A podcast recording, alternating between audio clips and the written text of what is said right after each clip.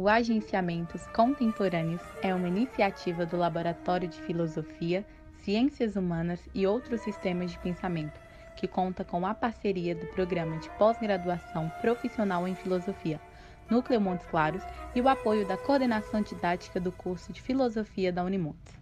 O Agenciamentos Contemporâneos procura abrir espaço para que pesquisadores, vinculados à academia ou não, possam apresentar suas considerações sobre problemas relevantes, privilegiando uma conversação transversal com um pensamento conectado à pesquisa, ao ensino e demais práticas cotidianas.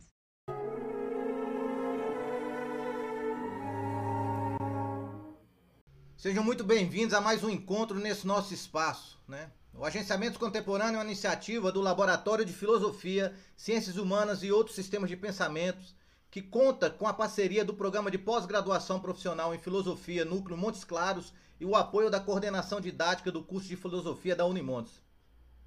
O Agenciamentos Contemporâneos procura abrir espaço para que pesquisadores vinculados à academia ou não, possam apresentar suas considerações sobre problemas relevantes, privilegiando uma conversação transversal com o pensamento conectado à pesquisa, ao ensino e demais práticas cotidianas. Gostaria de agradecer ao professor Daniel Omar Pérez, né, que nos propôs o tema Autismo e Psicanálise. Eu sou Paulo Henrique Dias e passo agora a palavra ao meu camarada Alex Fabiano Jardim para ajudar a construir essa nossa prosa de hoje. A todos e a todas, obrigado por terem, por estarem prestigiando uh, esse nosso canal. Uh, agradecer imensamente o, o, Daniel pela gentileza, pela disponibilidade. Uh, o tema de hoje é de extrema relevância, de extrema importância. É, nós discutimos tanto né, sobre o problema das minorias. Uh, e a gente acaba descobrindo no dia a dia uh, que existe uma, vamos dizer, eu não sei se seria uma minoria da minoria, né? Mas uh, outras minorias que acabam, por vezes, sendo também esquecidas. E uma delas é, é uma delas são é sobre o, o, as crianças, né, adolescentes, que uh, são descobertos com autismo. Uh, o Daniel vai nos ajudar a pensar um pouco esse problema e gostaria de desejar a todos uma boa prosa, uma boa conversa. Novamente agradecer ao Daniel e já começar dando bom dia para o Daniel e pedindo para ele se apresentar para a gente. Bom, bom dia a ambos, colegas, companheiros aí. Para mim é um prazer a possibilidade de estar conversando com, com Paulo, com Alex aí, é, o pessoal de, de Montes Claros, é, o qual tem uma, uma bonita lembrança, quando a gente trabalhou junto há muitos anos, é, no, no curso de filosofia lá. E, e bom, eu estou muito agradecido pela possibilidade que vocês me dão de divulgar uma parte das pesquisas que eu faço. Meu nome é Daniel Pérez, eu trabalho aqui na, em Campinas, na Unicamp, e o trabalho de pesquisa que eu sempre fiz é, é, na área de filosofia, às vezes articulada com psicanálise, às vezes na área de filosofia, de psicanálise, sem ser articulada com filosofia. É, meu problema é, sempre foi a constituição do sujeito. Não? Meu problema sempre foi como é que algo assim, como um sujeito, é, pode aparecer. Como algo assim como um eu poderia aparecer. Como algo assim como alguém que disse eu. Não? Como, como somos capazes de dizer eu?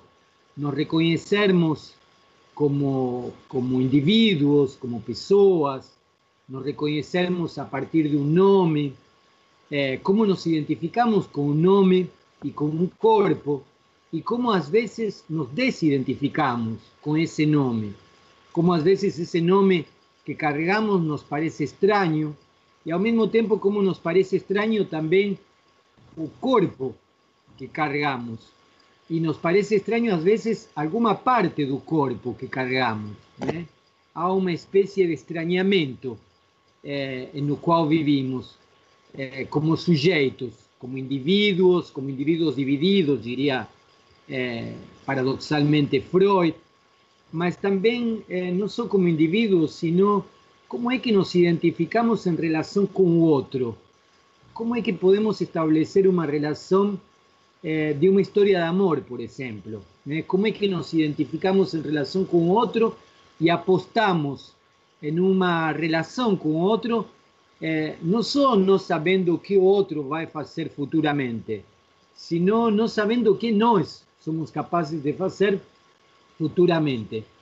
Então, eh, para mim é um problema eh, essa ideia de um, de um sujeito, de alguém que se identifica consigo mesmo, podemos dizer provisionalmente, que se identifica com o outro e estabelece laços lazos afectivos, lazos sociales, inclusive eh, en esos lazos sociales forma grupos, forma organizaciones políticas, forma organizaciones culturales, se identifica en esa relación eh, con otro a partir de diferentes trazos. ¿no?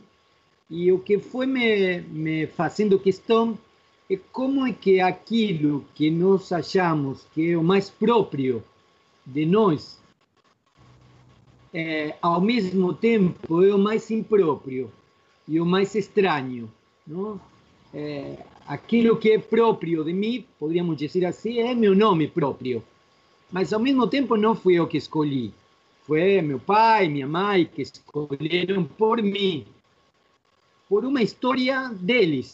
Então, uma história que aparentemente seria deles, eh, me deu um nome. Me deu um nome e me deu um sobrenome também. Não? E não só isso. Eh, cada um de nós carrega um nome próprio, que foi outro que lhe deu, mas ao mesmo tempo esse outro que lhe dá um nome eh, exige, de alguma forma, que você responda por aquele nome. ¿no? Cuando mi mamá me llamaba Daniel, yo no daba bola para ella, ella gritaba, repetía segunda vez Daniel, a tercera gritaba y a cuarta jugaba alguna cosa contra. Y decía, é, é para você que estou falando. Quer dizer, de alguma forma minha mãe, eh, carinhosamente ou não tanto, eh, exigia que eu respondesse quando, quando ela chamava pelo nome Daniel. E a partir de aí há uma posição desse sujeito. O que significa responder sobre o nome de Daniel? E aí aparecem, poderíamos dizer psicanaliticamente, os desejos. O que, que outro espera que eu faça quando alguém chama pelo meu nome? Como é que eu respondo para o outro em relação com o que outro espera de mim? O que, que eu faço em relação com o que outro espera de mim? com o decorrer da vida também isso acontece com o sobrenome. Né? Que significa carregar um determinado sobrenome numa família, com uma determinada história, com um determinado disciplinamento social, cultural. Então, aquilo que me é próprio, Daniel Pérez, que é meu nome próprio, na verdade foi otorgado por outro que de algum modo me coloca numa posição eu devo lidar com essa situação na qual exige a sociedade, a família, meus colegas, que eu responda de uma determinada forma. E aí se produz outro atrito. Parece que às vezes nós podemos responder a partir do que o outro espera da gente, mas às vezes não podemos responder a partir do que o outro espera da gente. Aparece algo assim como que Lacan chamaria o real. Não? O real de un modo inesperado, de un modo no inscrito. ¿no? Entonces, no combina demasiado con aquel nombre que fue dado, con aquella tradición que se esperaba, con aquella historia que fue contada, con aquel ideal, con aquel imaginario que se construyó. ¿no? Bom, si eso acontece con un nombre, imagina lo que acontece con un cuerpo, ¿eh? onde o corpo lateja de alguma forma, palpita de alguma forma, y a veces palpita de forma eh, que, nos, que nós no esperamos. Determinadas zonas erógenas, podríamos decir, para utilizar un termo freudiano, muchas veces aparecen en nuestro cuerpo como no respondiendo a un acto de conciencia. ¿eh? Eh, determinados lugares del cuerpo son de, alguna de algún modo trabajados, elaborados até podríamos dizer biologicamente, materialmente, né? de tal forma que se produz um desencontro. Quando a gente vai ficando velho, né, e eu já estou nesse, nesse trânsito, é, eu às vezes acho que posso fazer coisas que, que não dá. Né? Nosso camarada, nosso companheiro, meu grande amigo, irmão, Eladio Craia, sempre citava uma, uma cena de um filme de Orson Welles, acho que era, e onde a cena dizia: eh, a, minha alma assina cheques que meu corpo não pode pagar, não? E acontece isso, não? Eu há um tempo atrás tentei retomar meus meus treinos de rugby e consegui treinar fisicamente. Quando fui em campo, não consegui terminar um jogo, porque desgarrei a musculatura cada vez que tentei correr em cima de uma corrida. Eu fazia isso há 20 anos atrás, há 30 anos atrás, mas hoje vi, eh, o corpo me mostrou que vai para um lado e, eu vou para outro, né? É, mas não é só isso.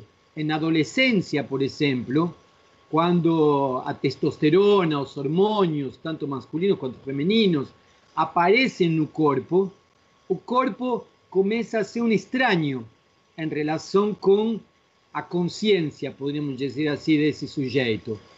E zonas erógenas, como a genitália, começa a funcionar de um modo onde você não controla. É, no momento que deveria é, ficar excitado, fica é, sem excitação. E no momento que deveria ficar quieto, se excita. É, quer dizer, aí encontramos outra vez outro atrito. Né? E isso nos acompanha durante a vida, com maior ou com menor medida. Né? Me desculpem utilizar um termo é, vulgar, mas brochar faz parte disso. A impotência sexual em determinados momentos ou como um problema, como um mal-estar contínuo, faz parte disso. Faz parte desse desencontro entre o psíquico, poderíamos dizer, e o real de um corpo que lateja. O psíquico consciente, estou falando? E o real de um corpo que lateja.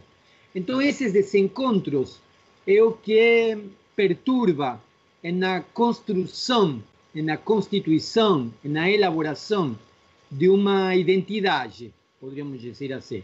Então, a identidade se construi a partir de relações de identificação com algo que é estranho, né? E nós tomamos como próprio.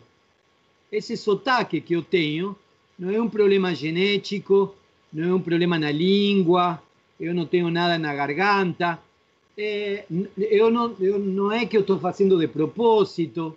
Esse sotaque que é meu, que é próprio, ao mesmo tempo é de uma cultura. Se eu tivesse nascido em Manaus, o modo em que eu falaria hoje nessa, nessa, nessa conversa seria bem outro. A modulação de meu, de meu som, de minha voz, seria bem outra.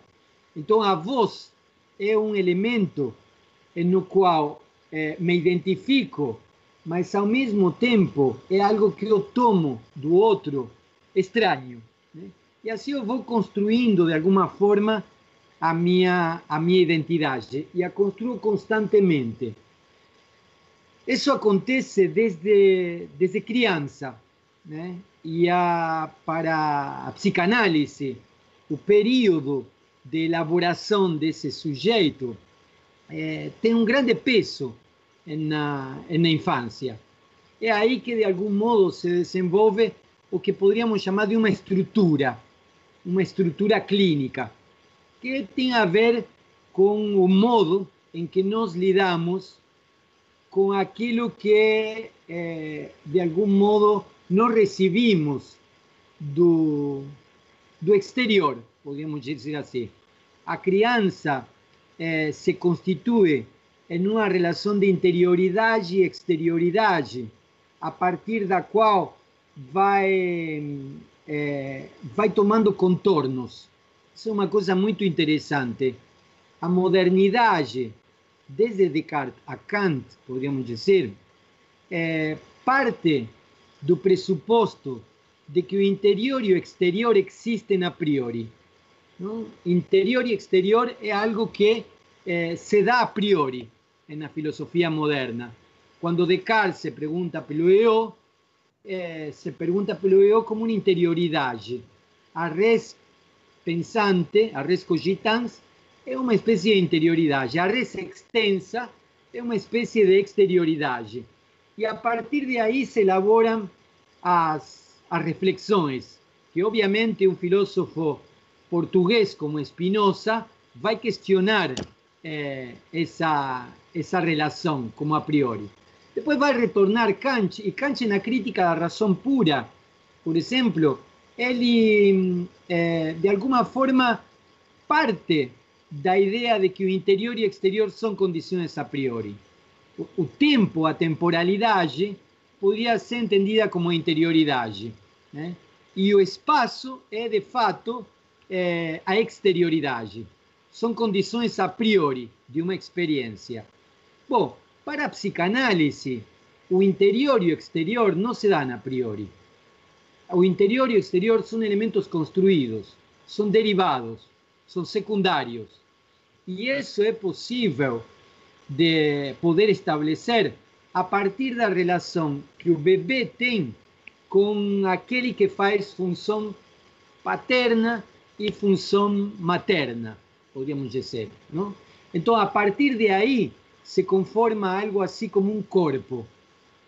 Podríamos dizer eh, que o corpo não nasce definido em seus contornos, sino que vai se definindo na relação com o outro. Há primeiro uma ideia de um corpo imaginário.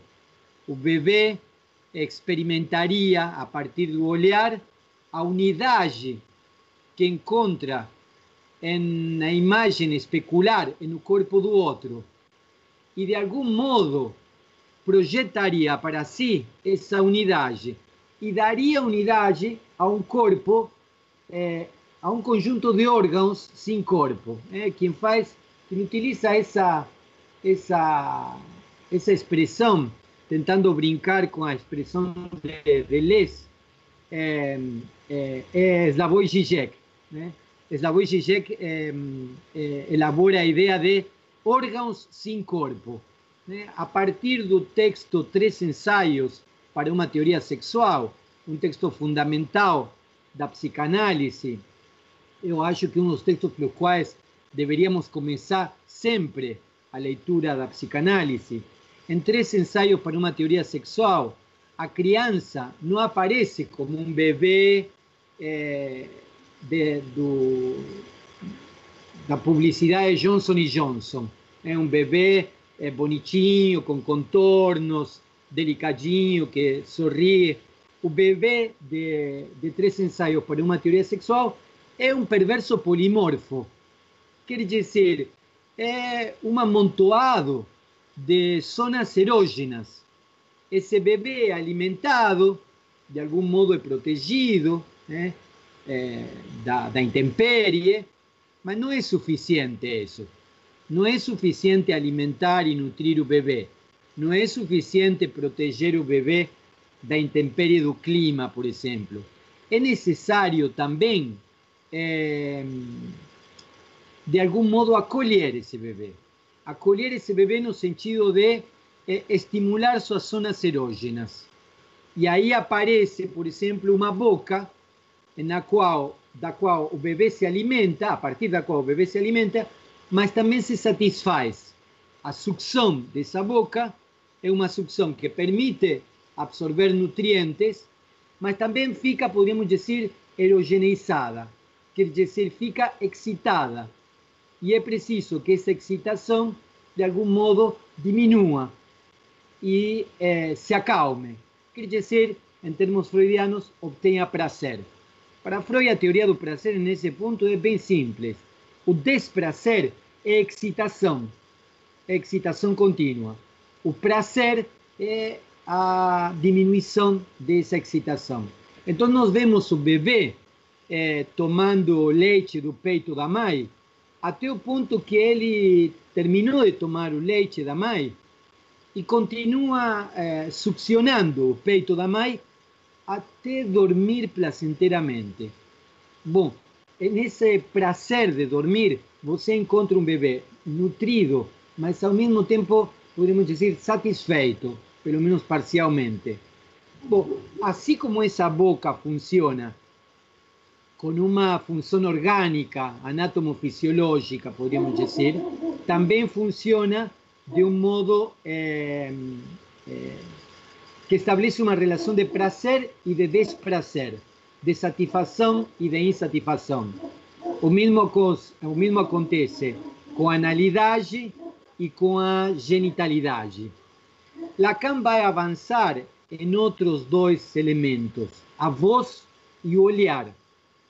Freud tinha falado do olhar já, e Lacan introduz a ideia da voz, ou seja, a oralidade, a analidade, a genitalidade, a, a, a função escopofílica, o, o, olhar, eh, a voz, e a, perdão, o olhar e a invocante, a voz, seriam os cinco modos nos quais o sujeito se relaciona pulsionalmente com seus objetos de satisfação. A partir de aí, então, nos lidamos com os laços eh, de satisfação pulsional, com os objetos e com, com os outros, em tanto objetos de satisfação. Isso é o que eh, podríamos dizer é a matriz, de alguma forma, eh, de cargas y descargas pulsionales, de energía, de libido, que nos permite, ao mesmo tempo, nos constituir como sujeitos, como indivíduos, podemos decir, nos permite establecer una relación con otro, como un otro diferente de mí, y establecer también esa diferencia de interior y exterior. Mas ao mismo tempo, interiorizando aquilo que é exterior, como meu sotaque, y exteriorizando, expulsando aquello que, que ni reconozco como extraño en mí, mas expulso y coloco en otro. O elemento más extraño, por ejemplo, más eh, caricaturesco que nos podemos decir, es o excremento. O excremento es algo absolutamente mío, es propio. no tiene nada más interior que a materia fecal mas ao mesmo tempo eu reconheço isso como algo estranho. E é mais, como algo nojento em mim. Tanto é assim que eu não quero nem ver. Né? eh, otra vez citando eh, eh, Slavoj Žižek, Slavoj Žižek tiene una teoría dos, baño, dos bañeros europeos eh, a partir del vaso sanitario. Recomiendo que, que se, se, dé una oleada en eso.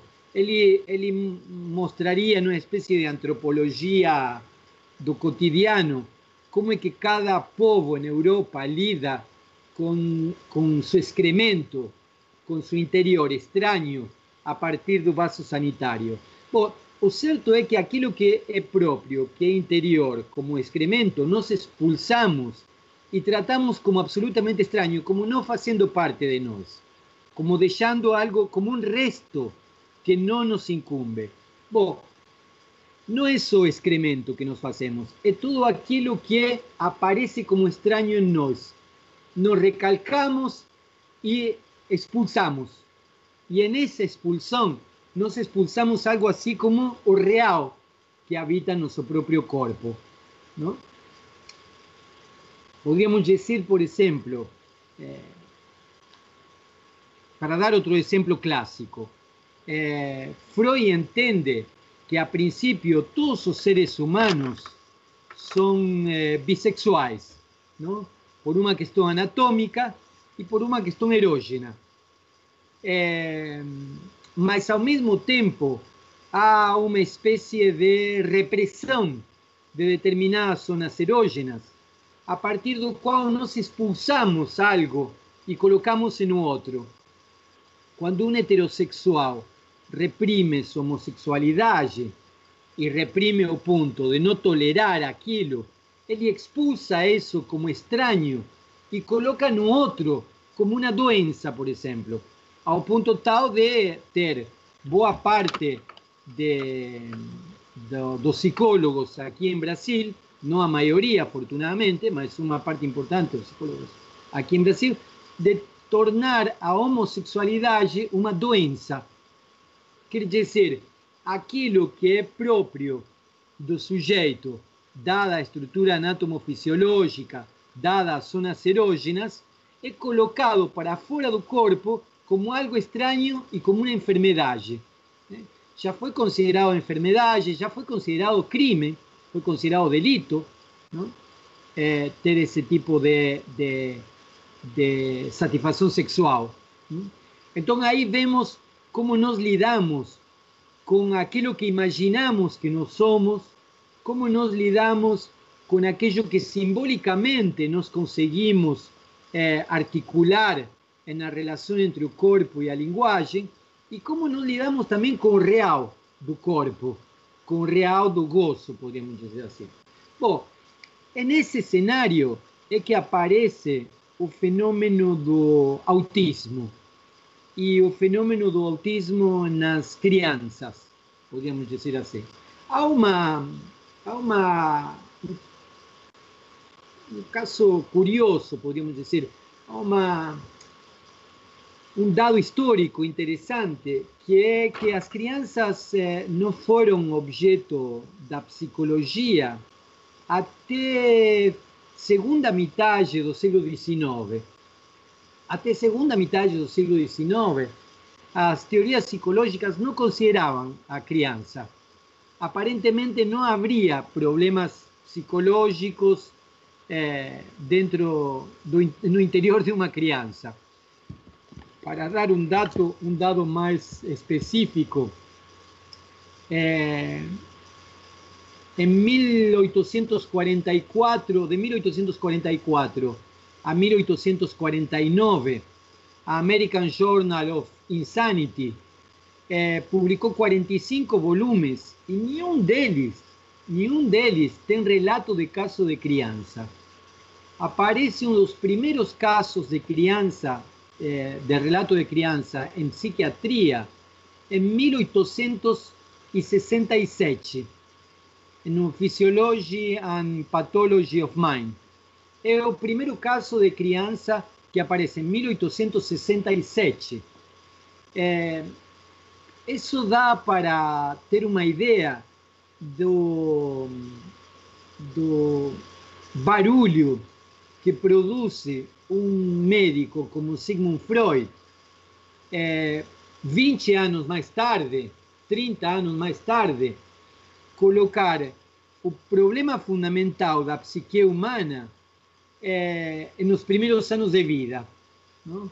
Ou seja, nós passamos de ter uma psiquiatria e uma psicologia que não tem casos clínicos até a primeira vez em 1867 a ter um Sigmund Freud onde vai falar da teoria sexual a partir da, da sucção do, do peito da mãe que vai falar a, a, da teoria da, da psicanálise, de uma teoria da psique humana a partir dos primeiros anos de vida. E que vai falar que a criança não é uma, um agente inocente, é, ingênuo, é, sino que tem satisfação sexual em meio disso. Não? Então, a partir de aí, se faz realmente uma, uma mudança. É, a primeira vez que aparece o termo autismo é, é justamente com Eugen Bleuler, ou Bloiler. Eugen Bloiler é um médico psicanalista e é ele que utiliza pela primeira vez o termo autismo. Y aparece, aparentemente teria aparecido o termo autismo em 1909, mas tem registros do termo autismo em 1911. É aí que começa a trabalhar essa noção. Mas aparece como noção. Broiler trabalhava eh, principalmente com pessoas diagnosticadas com psicose e com esquizofrenia.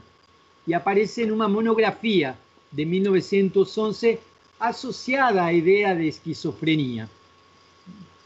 É, há um livro muito importante que é o livro de Kanner. Kanner foi hum, fundamental, digamos assim, para elaborar, para, para cunhar o termo autismo.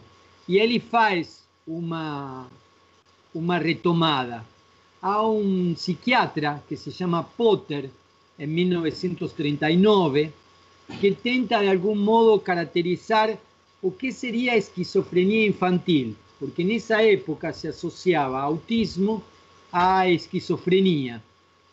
Eh, algunas de las características son las siguientes. Retrasón generalizada de intereses y de ambiente, pensamientos, sazones y sensaciones desagregadas, comprometimento do pensamento, manifesto por bloqueios, símbolos, condensação, incoerência, eventualmente se estando até no mutismo. Essa é a ideia de Potter do que seria o diagnóstico de esquizofrenia infantil. Defeitos dos relacionamentos emocionais, diminuição, rigidez e distorção do afeto, alteração no comportamento, podendo incluir tanto aumento da mobilidade como atividade incessante, até diminuição da mobilidade com completa imobilidade. É interessante porque o psiquiatra Potter, citado por Kanner em 1973, eh, caracterizava a esquizofrenia infantil com uma amplitude extremamente grande, desde problemas do ambiente até problemas sociais, desde ter atividade muito uh, intensa até ficar absolutamente imóvel. Desde ter muita rigidez a ter pouca rigidez e flacidez no corpo. Quer dizer, dessa forma entravam uma série de, de, de casos muito, muito grandes, não? Eh, Leo Kanner que Leo Kanner é um psiquiatra que nasceu em 1894 falleció en 1981, que se tornó famoso por definir con un poco más de precisión algunos casos de, de psiquiatría infantil eh, con el termo autismo. ¿Eh? Por un lado, Leo Kanner. Eh, él publicó una obra que se llama Disturbios autísticos do contato afectivo foi a partir de aí que ele começou eh, a se tornar, digamos, uma referência em, eh, no trabalho com aquilo que se denominava na época de autismo. Ele utilizou 11 casos, foram apenas 11 crianças, a partir das quais Leo Kanner caracteriza eh, os distúrbios autísticos. O isolamento extremo desde o início da vida, um desejo obsessivo pela preservação das mismice, dice Leo Kanner, isso denomina-se de autismo. Habría uma espécie de autismo infantil ou precoz. Paralelamente a Leo Kanner, encontramos, eh, quer dizer, paralelamente na mesma época, encontramos a Hans Asperger. Hans Asperger nació en 1909, 1906, perdón, y él trabajó en, um, en Europa, en Viena, en Austria, y él desenvolvió paralelamente también otra serie de casos donde encontró eh, algunas características similares. Por eso muchas veces se llama eh, autismo o síndrome de Asperger. Asperger encontrou é, pessoas que tinham problemas com a sociabilidade, tinham problemas com seu próprio, em lidar com seu próprio corpo, mas eram extremamente, podemos dizer assim, inteligentes, se é que podíamos utilizar o termo inteligência nesse caso. Né? Nesse caso ou em qualquer outro caso. É muito difícil definir o que, que seria inteligente.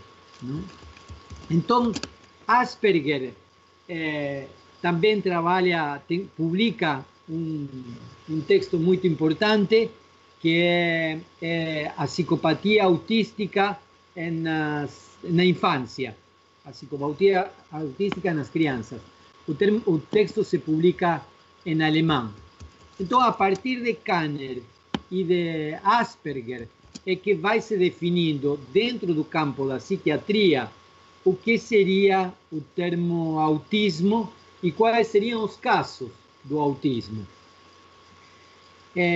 Então, retomando um pouquinho, o termo surge dentro da psicanálise, nomeia alguns casos que têm a ver com o que a psicanálise entendia como psicose e esquizofrenia.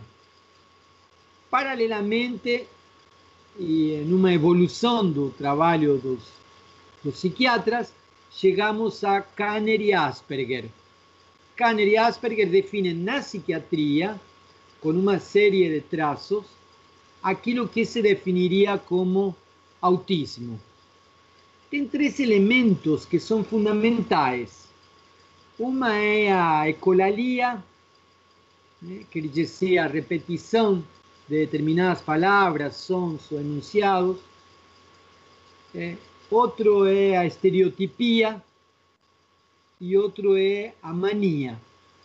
Ecolalia, estereotipia e mania, aparentemente, serían los tres elementos, los tres síntomas que aparecerían en aquello que se denomina como autismo. En ese sentido tenemos una, una imagen, un, leque muy amplio ainda de, de personas. ¿no? Si nos queremos dar un nombre para determinado para determinada diagnosis, eh, es un poco complicado. Dentro da psicanálise, o problema do autismo é retomado. É retomado por um filósofo, por, perdão, pelo lapso, por um filósofo em certa medida, mas é, é um, um psicanalista bastante famoso que se chama Bruno Bettelheim. Vou tentar mostrar, é, se dá para mostrar o livro. Bruno Bettelheim, é, o livro se chama A Fortaleza Vazia, Autismo Infantil e o Nascimento do Eu. A partir de ese libro, houve todo un desenvolvimiento de, de una tentativa de encaminamiento, de tratamiento dentro de la psicanálisis. Leo Kanner, psiquiatra Leo Kanner, eh, parte de la hipótesis de que los síntomas eh, autísticos y de que esa posición autística del bebé, la crianza, surgen a partir da falta de calor maternal. E aí Leo Kanner elabora o conceito de mais geladeira, quer dizer, uma mais fria. Mas é, acabou sendo Bruno Bettelheim, psicanalista, quem é, é, acabou popularizando isso. E realmente foi extremamente criticado criticado especialmente pelas mães dos eh, diagnosticados de autismo, porque entenderam que a psiquiatria e a psicanálise estavam de algum modo culpabilizando as mães eh, de aquilo que estava acontecendo com o filho. É verdade que eles utilizaram esse termo, mas também utilizaram muitos outros e explicaram algumas eh, possíveis causantes do autismo, é, por outras hipóteses. Então é, é, seria bastante injusto reduzir a Kanner, a Leo Kanner e a Bruno Bettelheim a ideia de que eh, eles reduzem o problema da, da, da, do autismo à falta de calor maternal. Eh, a partir de, dos trabalhos de Bruno Bettelheim, surge também um outro texto, um outro trabalho de psicanalistas, que é do casal Lefort. Rossini Lefort, uma psicanalista, e Robert Lefort, seu marido, tem alguns casos de, casos clínicos de autismo, de pessoas diagnosticadas com autismo na infância, muito interessantes. Eu diria que na história da, da, do autismo na psicanálise, tem dois livros que são fundadores. A Fortaleza Vazia, é, O Autismo Infantil e o Nascimento do Eu, de Bruno Bettelheim, e O Nascimento do Outro, de, de, de Rosine Lefort e de hum, Robert Lefort. Há dois casos emblemáticos o de Nadia e o de Marie-François. Nadia tem 13 meses quando começa a ser trabalhado, tratada por 13 meses, um ano e um mês e a Marie François tem 30 meses, quando começa a ser tratado por Rosin Leport. Rosin Leport trabalhava já com Lacan, com Jacques Lacan. Então tenta aplicar uma teoria, podemos dizer assim, de uma psicanálise lacaniana nessa, nessa, nesse tratamento. Continuando com a história da psicanálise, eh, é, antes de entrar en, entrar en la historia de la psicanálisis, yo quería destacar otras cosas de la psiquiatría. ¿eh? Eh, a partir, bueno, Leo, Leo Kanner, digo, es aquel que elabora a, a, hipótesis da mais geladeira, que Bruno Bettelheim popularizó, mas Leo Kanner después, posteriormente, eh, se dice mal comprendido y tenta se retratar de aquella hipótesis a partir de un libro que se llama En defesa das mais, a partir do qual tenta explicar de alguma forma que era o que ele queria dizer. A história da, do autismo não se detém por aí, ou seja, aparece Kanner com a ideia de uma diagnose clínica, aparece Asperger com outra ideia e aparece a ideia de síndrome de Asperger. Eh, mais tarde, em 1966, aparece a síndrome de Rett. A síndrome de Rett também foi uma tentativa de, de um neuropediatra, de Andreas Rett, neuropediatra da Universidade de Viena, tentar elaborar algumas descrições do que significava eh, o autismo. Esse síndrome de Rett foi cunhado por o professor da Universidade de Gothenburg, eh, Habberg. Eh, ele levou adiante os trabalhos de Rett. E aí nós temos uma série de artigos e de livros publicados na área da neuropsiquiatria também. Então, nós temos psicanálise, psiquiatria, neuropsiquiatria, neurologia, já nos anos 60 isso. E nos anos 60 aparece uma pessoa muito particular é, e muito querida, que é Temple Grandin. Temple Grandin é uma moça que é autista. Tem um filme, inclusive, sobre ela. É uma moça que é autista e que mora em uma fazenda e é interessante, ela mora em uma fazenda que cria gado. E ela sente a dor da vaca em ela. Ela sofre a dor da vaca em ela. É interessante porque é interessante poder começar a pensar quais são os limites de um corpo, no caso do autismo. Qual é o início o fim? Qual é a fronteira entre o interior e o exterior? há algumas é, formações corporais que de algum modo desconhecem uma parte do corpo. nós podemos dizer que muitas vezes, em muitos casos, até no caso das neuroses, que foracluem uma parte do corpo.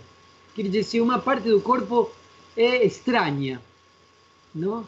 Tem outros elementos que de algum modo nosso corpo eh, se estende até o outro lado. O caso de Temple Grandin é, é um caso bastante particular. Ela sente a dor da vaca quando as vacas são encorraladas nos cantos dos corrais e quando são levadas para matadouro.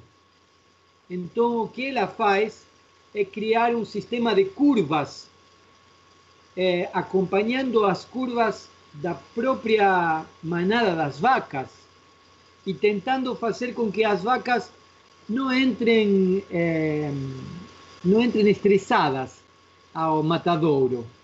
E o que ocorre nisso é, primeiro, que é, consideram ela uma louca, é, e depois ela começa a ganhar muito dinheiro vendendo um modelo de curvas para entrar no matadouro, porque se elaborou a ideia de que quando a vaca entra no matadouro de uma forma que não está estressada, a carne da vaca fica mais saborosa.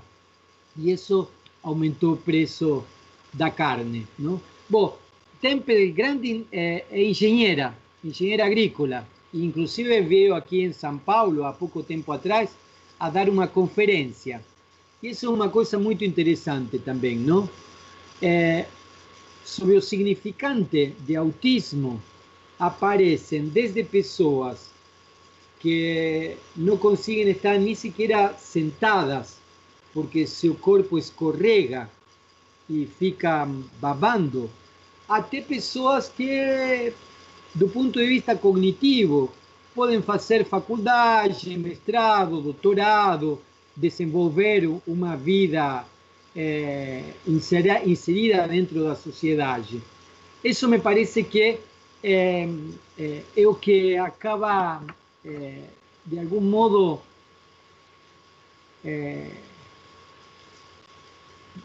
confundindo, podemos dizer assim, os profissionais. Não?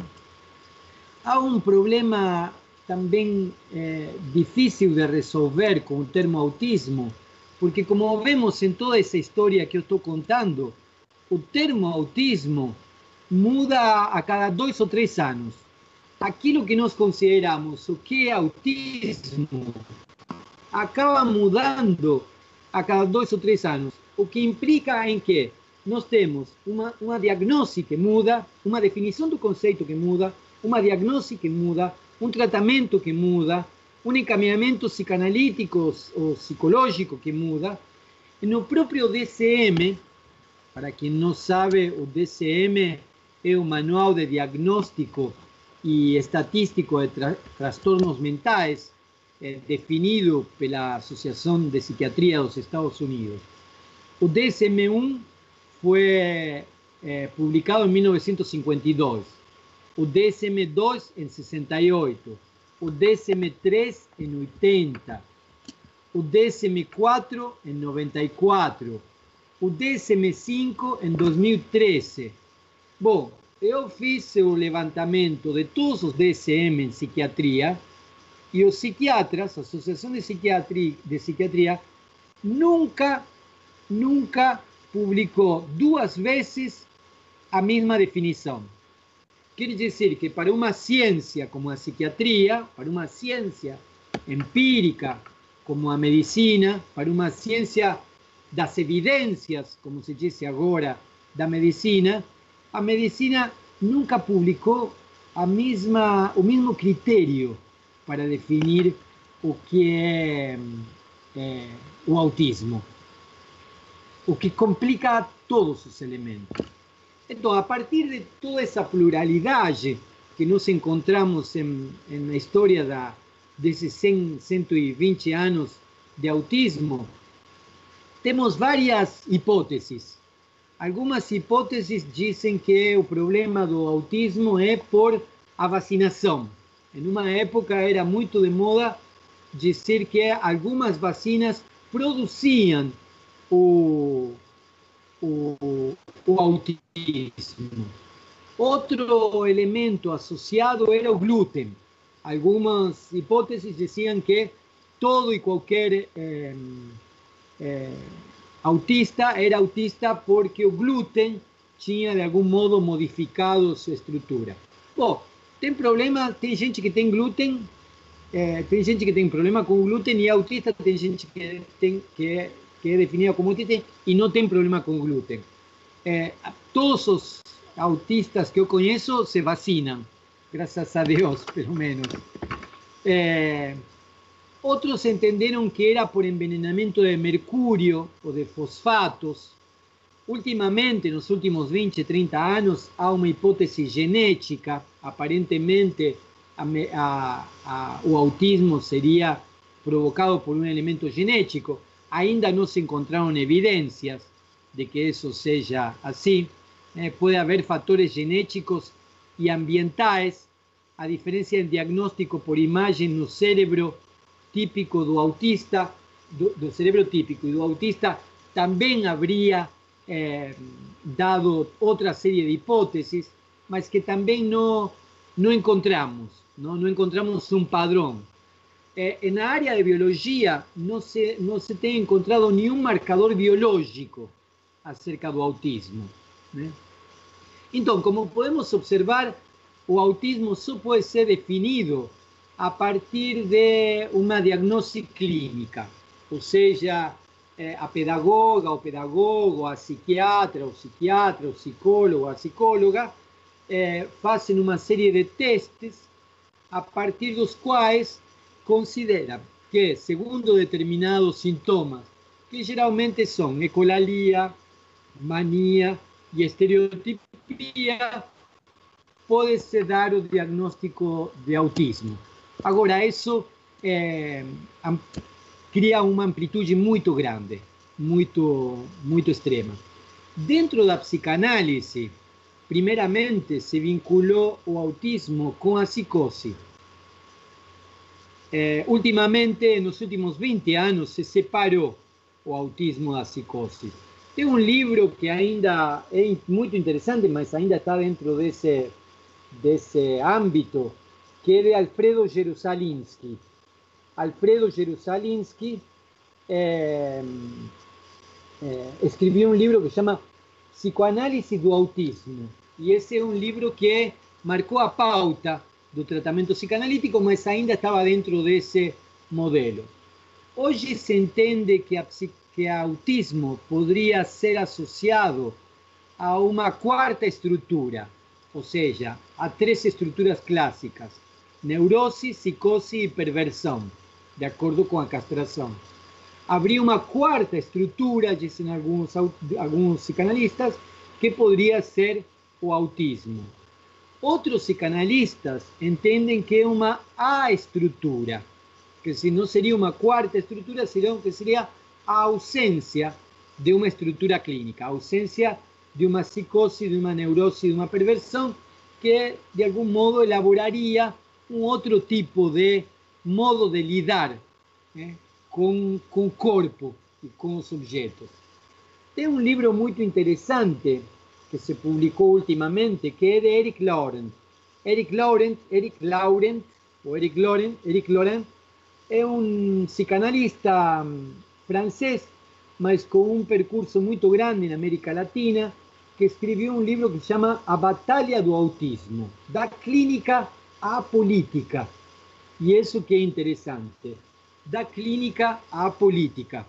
Por que, que Eric Laurent, Eric Laurent trabalha a ideia de que a batalha da, da, do autismo é um problema clínico, mas também um problema político?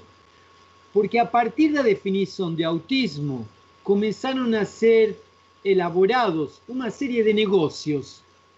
Há realmente um plano de negócios atrás do que se denomina de autismo. E muitas vezes é, se levam adiante pesquisas que não conduzem a lugar nenhum, mas com grandes financiamentos. E modelos de trabalho que durante esses 120 anos já se, já se encontraram é, fracassados. Entonces, a partir de ahí también hubo una especie de reserva de, mercado. Eh, a psicología cognitiva, por ejemplo, eh, en varios lugares del mundo, tentó prohibir que aquello que se denomina de autismo sea trabajado por psicanalistas. Una cosa bastante, bastante grave. Eh, yo entiendo, bueno, hay otros textos de, de autismo que son también interesantes. Eh, hay una francesa brasilera que se llama Marie-Christine Lansik, Las, perdón, Marie-Christine Lasnik, que, que escribió eh, algunos livros e alguns artigos sobre o tema, eh, trabalhando algumas coisas interessantes. Há uma bibliografia bastante grande sobre o assunto, tanto na psicanálise como fora da, da psicanálise. Temos uma série de trabalhos sobre los objetos da psicanálisis, sobre a relación o tratamento das crianças, um livro que eu recomendo muito, que é publicado por duas psicanalistas brasileiras, a Ferreira e Angela Borcaro. O livro se chama O Tratamento Psicanalista, Psicanalítico de Crianças Autistas. Diálogo com múltiplas experiências. É um trabalho muito bom. Na Argentina também tem bastantes trabalhos sobre isso mas tem trabalhos sobre, tem um texto muito interessante, baseado em trabalhos clínicos, eh, que é uma tese de doutorado de Norma Brunner. Norma Brunner, em Buenos Aires, trabalha com o jogo. O jogo é um elemento importante para poder desenvolver um tratamento clínico da, dos casos de autismo com crianças. Depois aparecem textos mais específicos, que trabalham a relação com o objeto, a relação com o olhar, a relação com a voz. É, são, como disse no início, aqueles objetos pulsionais a partir dos quais é possível fazer laço. É, já que estou recomendando alguns livros, tem um, um psicólogo, psicanalista, eh, argentino que se chama Esteban Levin. Eh, eu tenho o prazer de conhecer pessoalmente ele, vi os trabalhos que ele faz e são, eu acho que, de uma eficácia muito interessante. Por quê? Porque ele trata a criança, não trata o autista. Eu acho que essa é a chave. Não se trata de tratar o autista, como assim não se trata de tratar o drogado, o no se trata de tratar o alcoólatra. Se trata de lidar en psicanálisis con la singularidad del sujeto. Y en cada caso, en vez de colocar o, a etiqueta de drogado, de alcoólatra, de autista, eh, de depresivo, eh, eh, se trata de de poder encontrar en una relación de escuta y en una relación de, de transferencia, quiere decir, de acolhimento afectivo y de lazo transferencial, a posibilidad de acolher a singularidade do outro. Y a partir de ahí poder elaborar a posibilidad de hacer lazo.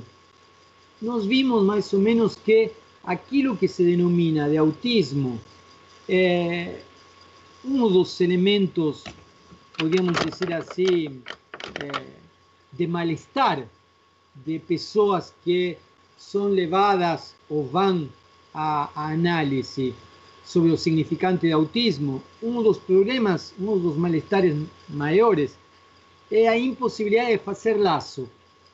Essa impossibilidade de fazer laço, que é essa inconveniência social que muitas vezes se fala, Bom, me parece que esse é um elemento a ser tratado pela psicanálise.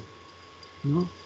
É, há um trabalho de Colette Soler, O que faz laço, uma psicanalista francesa, Colette Soler, O que faz laço, que contribui muito à possibilidade clínica na psicanálise de poder estabelecer um trabalho clínico, um trabalho terapêutico, no qual seja possível estabelecer laços. De aí que a brincadeira, a plasticidade simbólica, como diz Esteban Levin, possa ajudar na, na, na diminuição do mal-estar, na diminuição da dor, na diminuição do sofrimento. Não? Esteban Levin tem alguns livros que um se chama A Experiência de Ser Criança. A experiência de ser criança é um elemento bem interessante.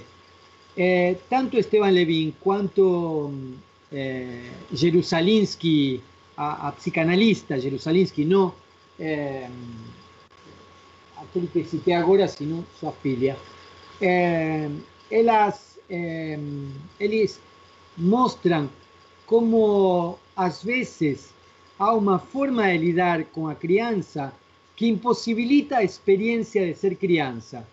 Tem crianças com agendas, ultimamente, e tem crianças, inclusive, com que, que único contato que tem são aparelhos eletrônicos. Não? Existem eh, de bebê eh, com tablet na frente da criança. Então a criança se, se, de algum modo se programa para establecer um laço não com outro humano, imprevisível, real, eh, não inscrito em uma relação de estímulo-resposta, sino com um tablet, diante do qual, eh, quando eu tenho uma reação, produz, quando eu tenho uma ação, produz uma reação e uma resposta direta. Bom, eh, ela entende que esses são elementos que podem dificultar a possibilidade da constituição subjetiva da criança.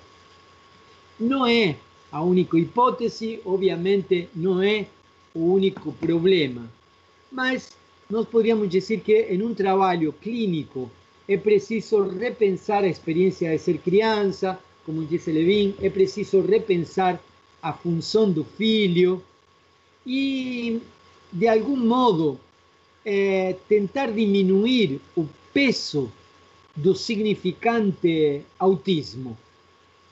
É, para, não, para evitar uma generalização e a partir de aí é, uma política de reserva de mercado, como poderíamos pensar com Eric Laurent, ou uma política de hum, medicalização da infância.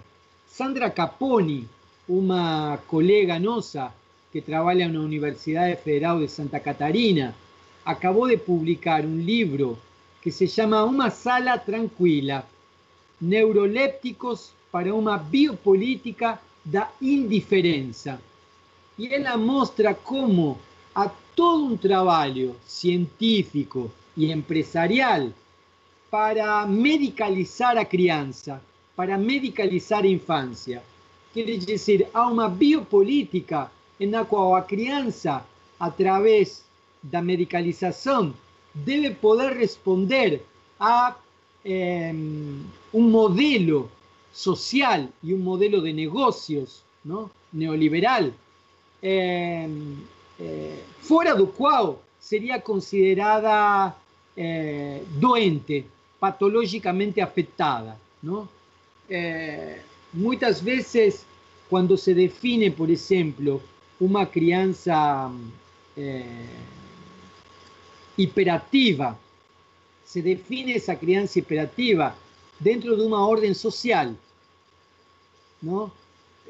Quando eu era criança, há muito tempo atrás, eu brincava, jogava futebol no, no, no terreno da esquina, é, caía na sarjeta, é, que tinha um córrego com água, água servida, eh, de ahí saía y brigaba con alguien, después subía en una árvore, eh, después mi mamá me llamaba, tomaba un baño y ella me colocaba para, se la pasaba sobra o secaba losa que la estaba lavando y después iba en la escuela, continuaba en la escuela, voltaba de escuela, hacía el deber de casa y continuaba haciendo esas actividades. Bueno, era un ambiente donde yo podía hacer eso una crianza de clase media, media baja, que, trabaja, que vive dentro de un, de un, de un apartamento de 60 metros cuadrados, sin posibilidad de salir para Aruba, sin posibilidad de estar en un playground, donde está en un playground y eh, los vecinos se incomoda. Está en la casa y los pais tienen que trabajar y se incomoda. Está en la escuela y la profesora también se incomoda si observa mucho barulho.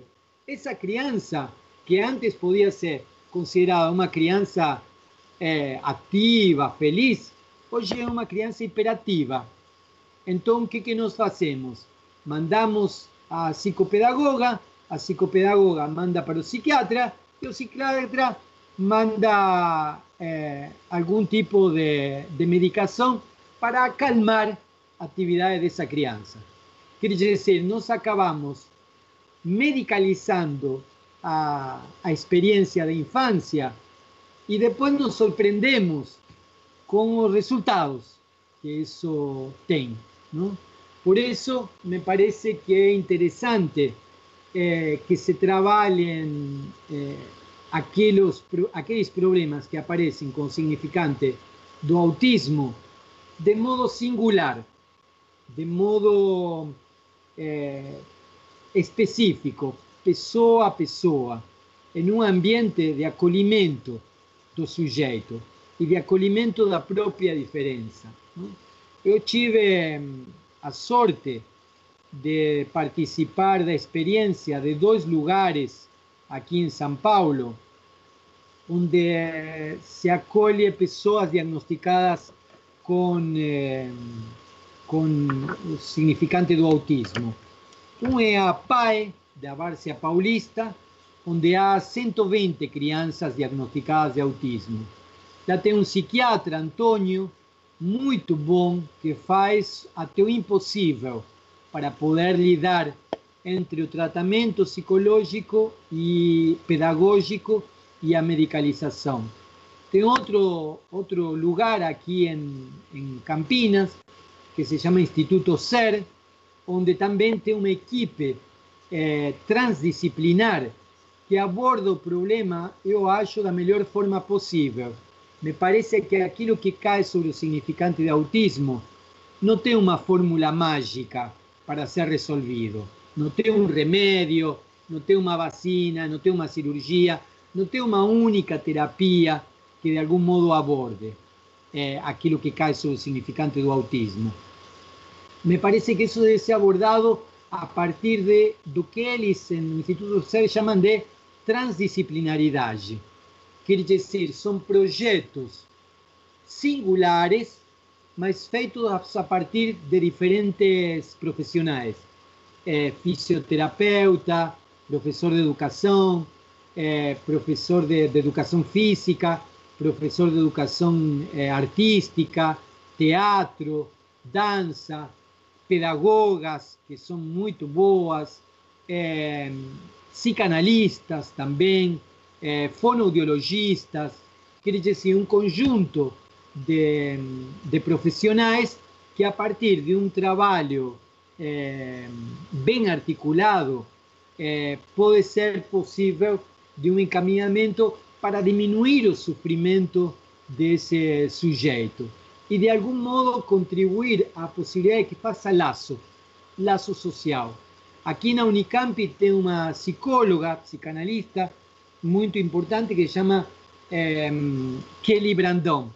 É, ela é uma psicanalista que trabalha aqui em, em a Kelly trabalha aqui em, em, em, na Faculdade de Ciências Médicas de, da Unicamp e ela atende é, casos de bebês. Tem outros profissionais também muito interessantes que fazem um excelente trabalho, psicanalistas, psicólogos, psiquiatras, pedagogos, enfim, é possível levar adiante um trabalho, é possível de algum modo é, abordar aquilo que cai sobre o significante do autismo. Mas me parece que o encaminhamento deve ser a partir da singularidade e não a partir da, da generalização. Eu poderia continuar é, é, mas eu acho que eu falei uma hora e tanto, é, Alex. Me parece que é, já estou exagerando. no ponto. Não estou ouvindo. Não estou ouvindo. Está ah, tá absolutamente claro a sua fala. É, é, estamos tendo uma, uma participação bem, bem bacana aqui do pessoal. Se você quiser falar mais um pouco para fechar, um, fechar a sua fala, pode ficar absolutamente à vontade. Tem, eh, tem vários, além dos, dos livros de psicanálise, além desse percurso de psiquiatria que eu falei e de, e de psicanálise, tem vários outros textos que ajuda muito. Imagino que esse vídeo será visto por alguém que é, tem algum familiar autista, ou ele mesmo é autista, é, é diagnosticado como autista, ou alguém que é um profissional que, que trabalha com, esse, com essa questão. É, o primeiro que me parece que é interessante dizer é que não se trata de uma doença, não se trata de uma doença. A a, a, nem sequer a psiquiatria entende o autismo como uma doença. É, há elementos que são, digamos assim, é, sintomáticos, mas referem a, a uma situação desse sujeito. Né? Então, é, bom, assim como não há doença eh, podríamos dizer assim, em psicanálise, sino que do que se trata é de, de, de uma série de sintomas que manifestam um mal-estar, uma dor, um sofrimento. Eh, a psiquiatria também entende esse, esse, esse eh, como um, não como uma doença. Eles utilizam o termo transtorno. Às vezes não sei o que é pior, se o termo transtorno ou o termo doença. Mas seja como for, me parece que já é um avanço.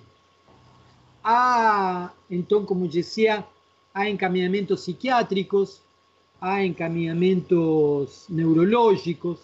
Me parece que é, diante de uma de uma família que vê que seu filho, quando tem alguns meses, é, ou até dois anos e meio, três anos, essa criança fica fixada, por exemplo, em um objeto. Né? Muitos relatos mostram de que a criança ganha um carrinho, por exemplo, e o que fica é, é fazendo girar a rodinha do carrinho por um tempo indefinido e fica fixado na rodinha do carrinho. Ou que a criança é deitada e o que fica é olhando o ventilador do teto e não faz outra coisa que fixar no ventilador do teto que se não acompanha o movimento dos outros objetos, dos outros corpos. Então, me parece que quando aparecem esses, esses elementos, né, eh, eu falei de duas, a, a Kelly, de aqui de, da psicanálise, da, da Faculdade de Medicina, e a, a Marie-Christine Lasnik. Eh, são dois psicanalistas que tem inclusive alguns elementos bem peculiares para poder mais ou menos eh, identificar algumas, algumas atitudes que desde criança, antes inclusive da fala, pode chegar a, a ser tratado, digamos assim, não? É, é interessante observar isso. Quer dizer, me parece que é, é interessante que os pais, que os cuidadores da, das mães é, de, de, uma criança que se fixa demasiado a um, a um objeto, que não tem, que tem o corpo extremamente rígido, o contrário, que tem o corpo é, como assim como esvaecido, é, podríamos decir que, yo no, sé si eso es autismo o no, pero me parece que son elementos que podríamos comenzar a pensar en la posibilidad de serem abordados por algún tipo de trabajo clínico, psicanalítico. ¿no? Entonces me parece que es interesante, sin, intentar hacer ningún tipo de alarmismo o de desespero, me parece que é interessante o, troco, a, a troca de, de, olhares entre os cuidadores, as cuidadoras e aquele que faz função de filho, como disse Esteban Levin. Não? É interessante que a mãe, o pai, aquele que cuida dessa criança, olhe para essa criança, fale com essa criança e, em, de algum modo, eh, encontre um laço com ela. Isso é, me parece que importante. Às vezes, pelo ritmo da vida contemporânea, por diferentes situações, os pais ficam alienados ao trabalho, tanto nas classes baixas quanto na classe média, ficam alienados ao trabalho e, e entendem que a relação com o filho é uma relação de abastecimento, que é preciso abastecer ao filho. E esse seria o, único, a única função de um pai e de uma mãe. Desde os três ensaios para uma teoria sexual de Freud, em 1905, já entendemos que isso não é assim. Por isso me parece que seria interessante é, repensar a relação que nós temos com nossos próprios filhos. Não? Muitas vezes se fala de se nós vamos é, modificar nosso estilo de vida, nossas coisas, é, a partir depois da pandemia.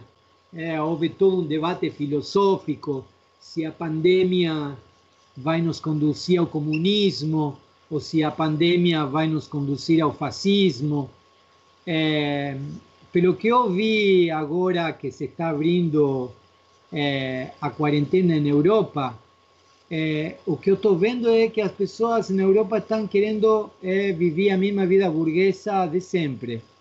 É, nem estão fazendo a revolução comunista, nem estão caminho ao fascismo exacerbado.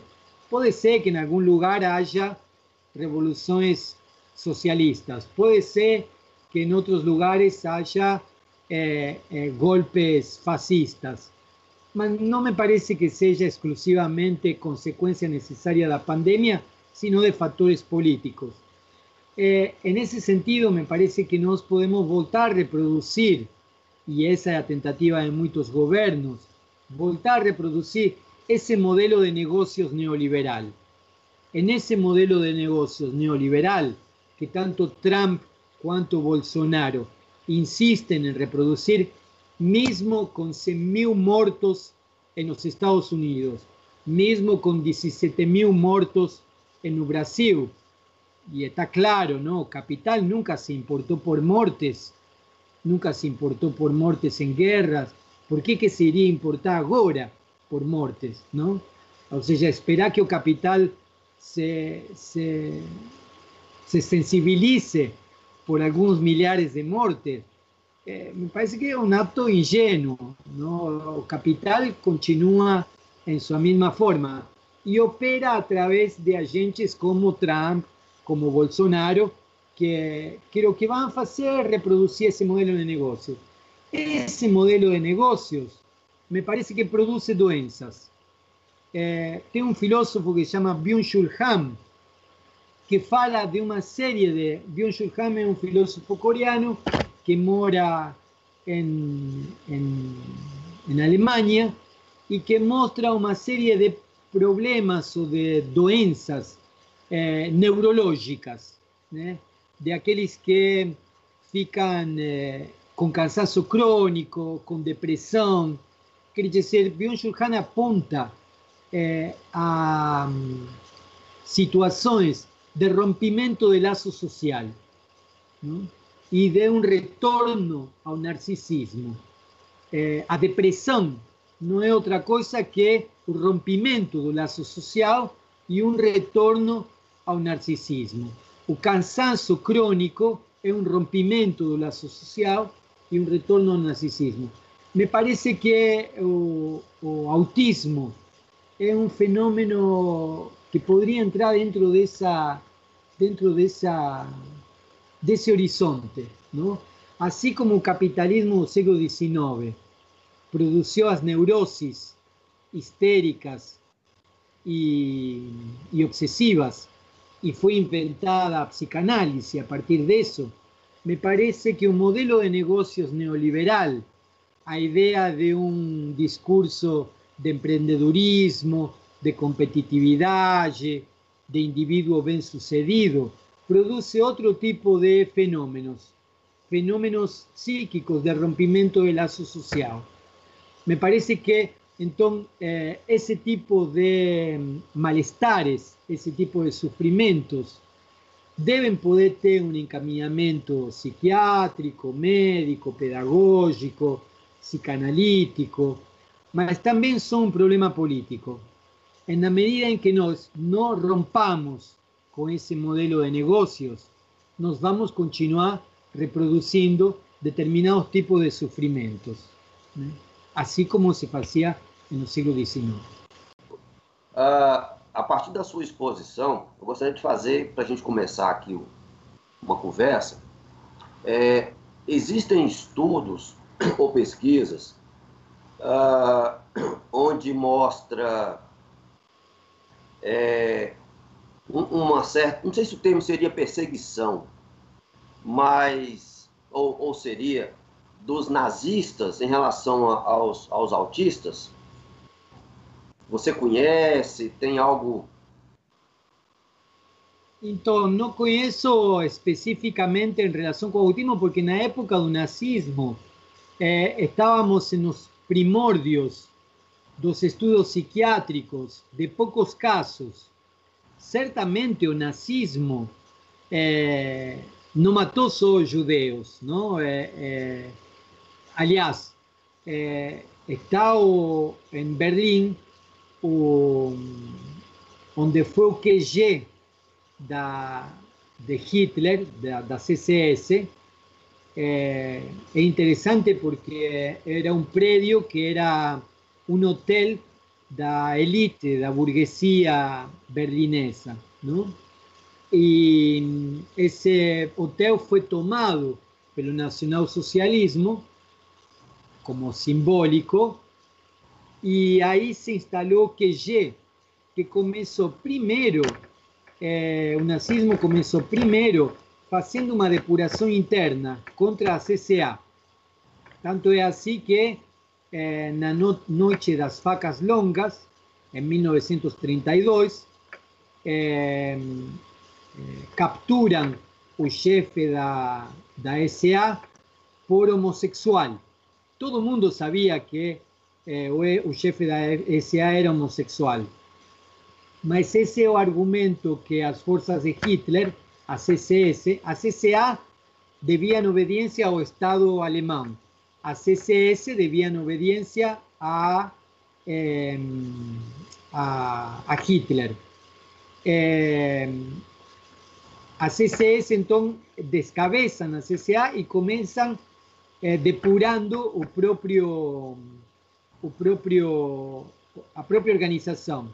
Depois passam a depurar eh, socialistas, comunistas, anarquistas, eh, judeus, ciganos, homossexuais e depois tudo aquilo que eles consideravam doentes mentais. Eh, certamente eh, algo que hoje consideraríamos como autismo entró dentro de esa leva y fue eh, sistemáticamente eliminado. Ese tipo de trabajo de, de, eliminación o a veces de, de, eh, de imposibilidades de que se reproduzcan no estaba solo en Alemania, en los Estados Unidos también se hacía eso. En Estados Unidos se hacía ese tipo de, de trabajo. No fue un atributo só dos, dos alemães eliminar pessoas que se consideraban doentes mentais. En, eh, en los Estados Unidos también se hacía eso. Depois é, começa a se tratar. Ah, sim. Nós podemos dizer, então, a partir da, da das questões que você apresentou para a gente, uh, uh, que buscar um tipo de, não sei se o termo seria biogênese ou psicogênese, é, é mais ou menos um, uma, uma é, um, é um falso problema, é uma falsa questão, buscar um tipo de origem? em então, um ou outro? Então, há uma, há uma série de pesquisas na área da, da biologia e na área da genética que procuram encontrar um marcador biológico, um marcador genético para, para a esquizofrenia, para a psicose, para, para o autismo. O certo é que não se encontra isso. É um biólogo amigo que tentava, é, com o qual dialoguei sobre, sobre esse ponto, é, ele me dizia que a biologia não, não encontra aquilo que não sabe o que exatamente está procurando. Quer dizer, em biologia é preciso saber o que se procura para poder decidir é, é, como procurar. Então é muito complicado encontrar um marcador genético ou um marcador biológico. É, se fazem pesquisas sobre isso. me parece que, pelo menos até onde eu li os artigos e os trabalhos feitos até agora, me parece que o mais adequado é procurar elementos multifactoriais, ou seja, procurar uma é, causalidade múltipla, é, mas também é, atender à singularidade de cada caso. Me parece que não é a mesma coisa trabalhar com um é, diagnosticado de autismo que não fala, que não fala, que não pronuncia nenhuma palavra, a un diagnosticado de autismo que é professor de, da Universidade de Campinas, por exemplo, ou é aluno da Universidade de Campinas. ¿eh? Né? Então, me parece que, assim como as causas são diferentes, as consequências também são diferentes. Então, o trabalho clínico, médico, eh, medicamentoso que se pode fazer, eh, me parece que é eh, a partir do caso a caso. Não? Eu sei que a ciência procura encontrar eh, métodos que puedan ser generalizados y abarcar un mayor número de casos. Mas me parece que es preciso que a ciencia comience a pensar en la singularidad del sujeto. Eh, no estoy descartando a medicalización, mucho menos. Me parece que la medicalización es fundamental en cualquier situación. ¿no? Eh, quando você tem dor de cabeça ou tem enxaqueca, é, bom, você pode ir para o analista, porque a enxaqueca pode ser um estresse a partir da, é, causado a partir de sua relação com a castração e com aquilo que você reprime do desejo. Mas, meu filho, toma, toma um analgésico, não precisa ficar sofrendo como um animal de dor de cabeça até você poder fazer um tratamento clínico que vai durar no mínimo seis meses. Então, me parece que a questão medicamentosa com a questão clínica, é, é, com tratamento psicanalítico, tem que ser articulada. Não? É, eu costumo dizer que quando você quebra um pé, uma perna, você não procura um analista, procura um ortopedista. Quebra uma perna, procura um ortopedista. Quebra duas vezes, procura duas vezes ortopedista. Quando quebrou cinco vezes a mesma perna, procura o ortopedista, mas vai para a psicanálise também. Porque, bom, se foram cinco vezes, quer dizer que tem alguma repetição lá que o ortopedista não vai poder dar conta disso. Bom, me parece que não é não ir para o ortopedista, mas tratar esa repetición, esa, ese modo de hacer lazo con las cosas que nos producen una cierta dor, un cierto sufrimiento. Entonces, me parece que en un caso da, da, do autismo, daquilo que cae sobre o significante do autismo, me parece que é preciso continuar com as pesquisas. Acho que tem medicamentos que estabilizam o humor, medicamentos, porque muitas vezes há é, trastornos ou doenças que são concomitantes. É possível que a pessoa tenha estereotipia, mania e ecolalia, e também é possível que tenha problema com glúten. Então, imagina uma pessoa que não consegue falar, por um problema que tem e tem dor de estômago ou tem dor de cabeça e não consegue falar, não? Nós, quando temos dor de estômago ou dor de cabeça incessante, nós podemos falar para outro, olha, se afasta de mim, não precisa fazer nada, fica quieto lá, que eu estou com dor de cabeça, vou tomar um analgésico e pronto. Imagina uma criança que não pode falar isso para a mãe, e a mãe desesperada, vendo essa criança com dor, tenta ajudar essa criança. Bom, chega uma hora que essa criança vira violenta contra a mãe porque já não suporta mais a mãe do lado. E não é que ela é violenta, não, ela não aguanta a dor de cabeça que não pode comunicar para outro, e outro desesperado, porque não sabe que é uma dor de cabeça, fica insistindo com alguma coisa em cima dessa criança. Então, às vezes, são problemas muito simples que complicam ainda mais a relação com o outro. Por isso que eu insisto a questão do jogo, do laço, de procurar esse trabalho transdisciplinar que se faz no SER, no Instituto SER, procura encontrar outras formas de comunicação, muitas vezes, para os autistas que eh, não conseguem falar. Não? Eu conheço, eu tenho amigo eh, que ele é diagnosticado de autismo, mas ele faz um curso, um curso universitário, um curso universitário em ciências humanas. E ele me disse, Daniel, é, eu gosto de futebol. Eu quero falar de futebol. O único que me interessa a mim é falar de futebol. Eu adoro falar de futebol. Mas eu sei que vocês não suportam ficar falando de futebol durante muito tempo. Eu sei que vocês disse, precisam ir mudando de, de, de conversa a cada 10 minutos é, porque não ficam quatro horas falando de futebol. Então eu controlo no relógio. Eu falo 10 minutos de futebol. Diz, quando vejo que tem 10 minutos, aí eu troco de, de conversa e fico falando de carros.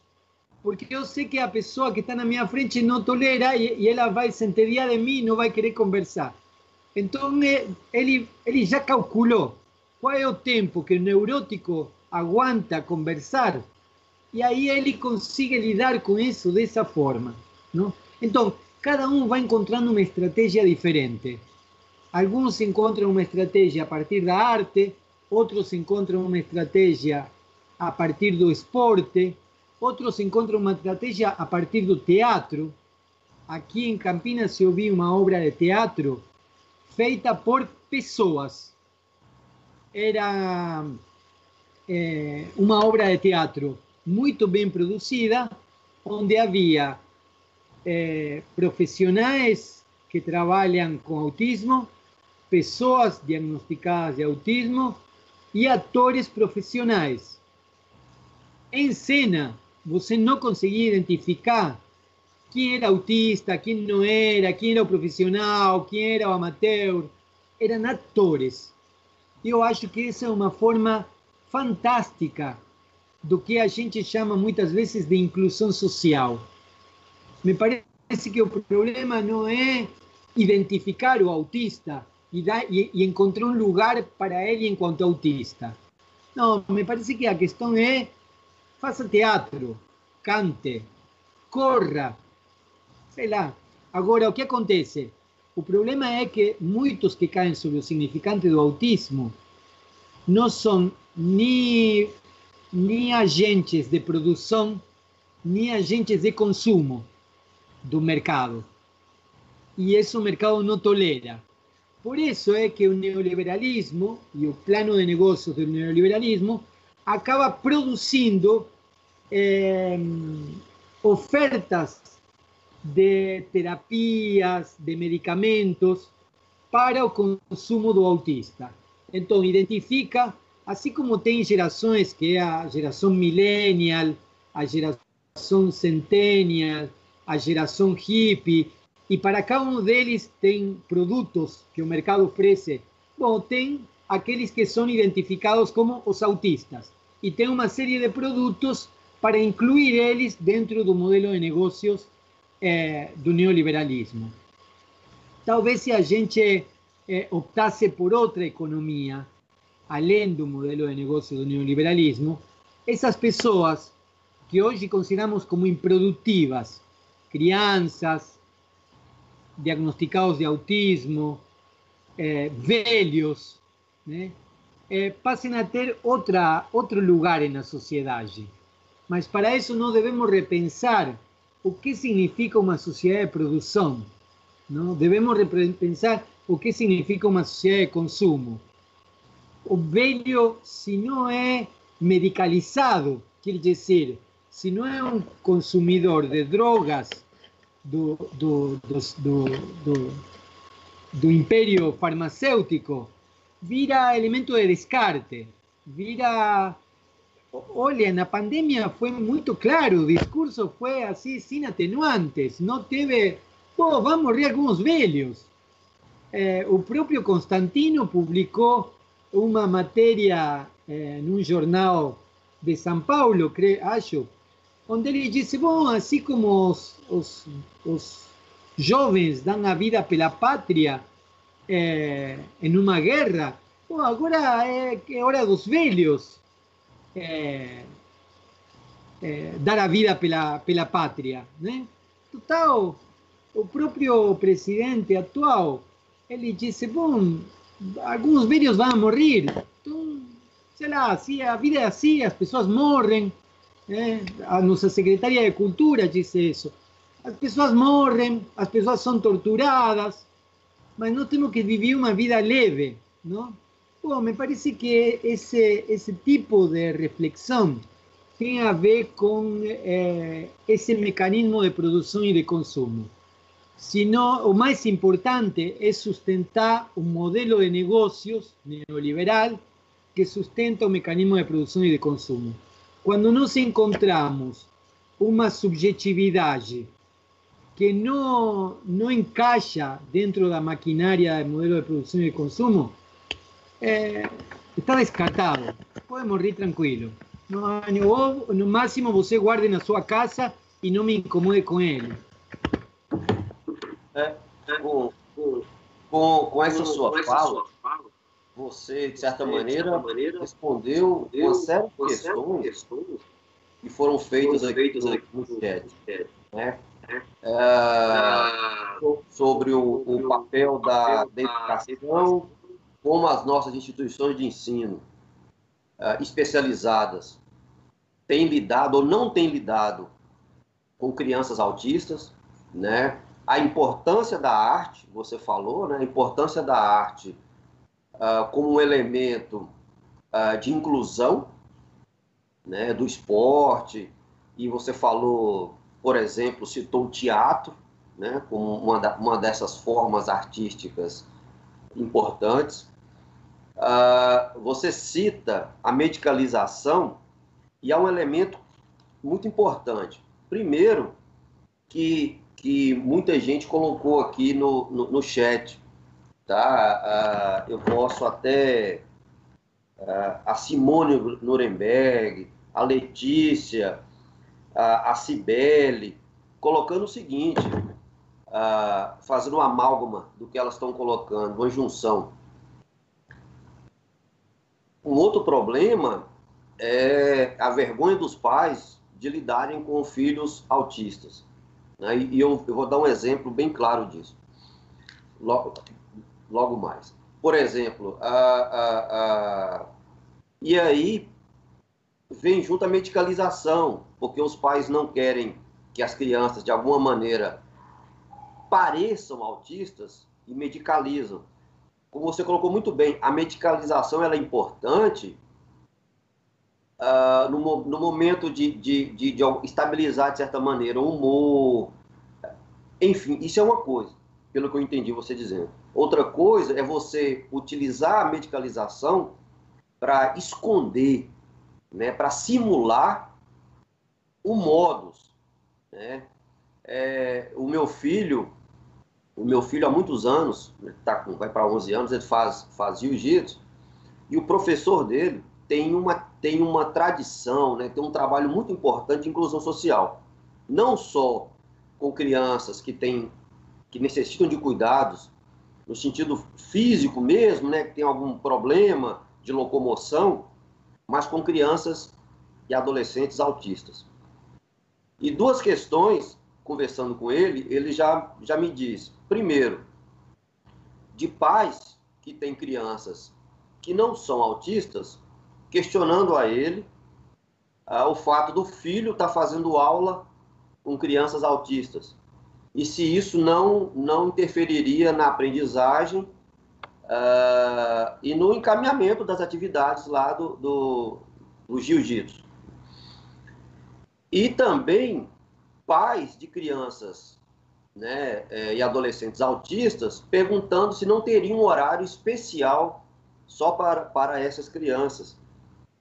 E, e ele, de maneira muito bem educada e, e pedagógica, diz que não, é justamente o contrário.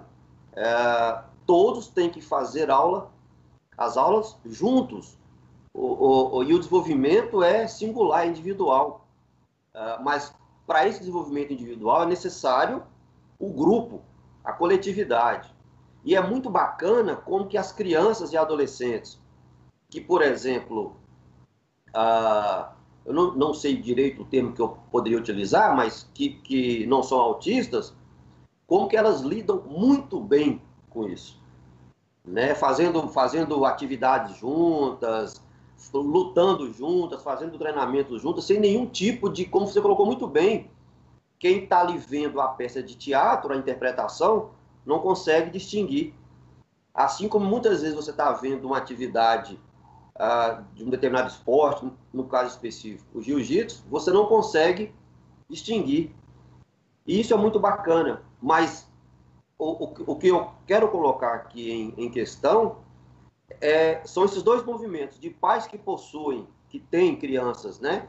Que são pais de crianças e adolescentes autistas, que muitas vezes eles querem sedimentar essa separação por uma vergonha qualquer, enfim, sem nenhum tipo de juízo de valor acerca do ato deles. E por outro lado também os pais que uh, não, não, não gostariam que seus filhos, né, é um ou outro né, que questiona isso, não gostariam que seus filhos fizessem atividades com quem, com quem é autista.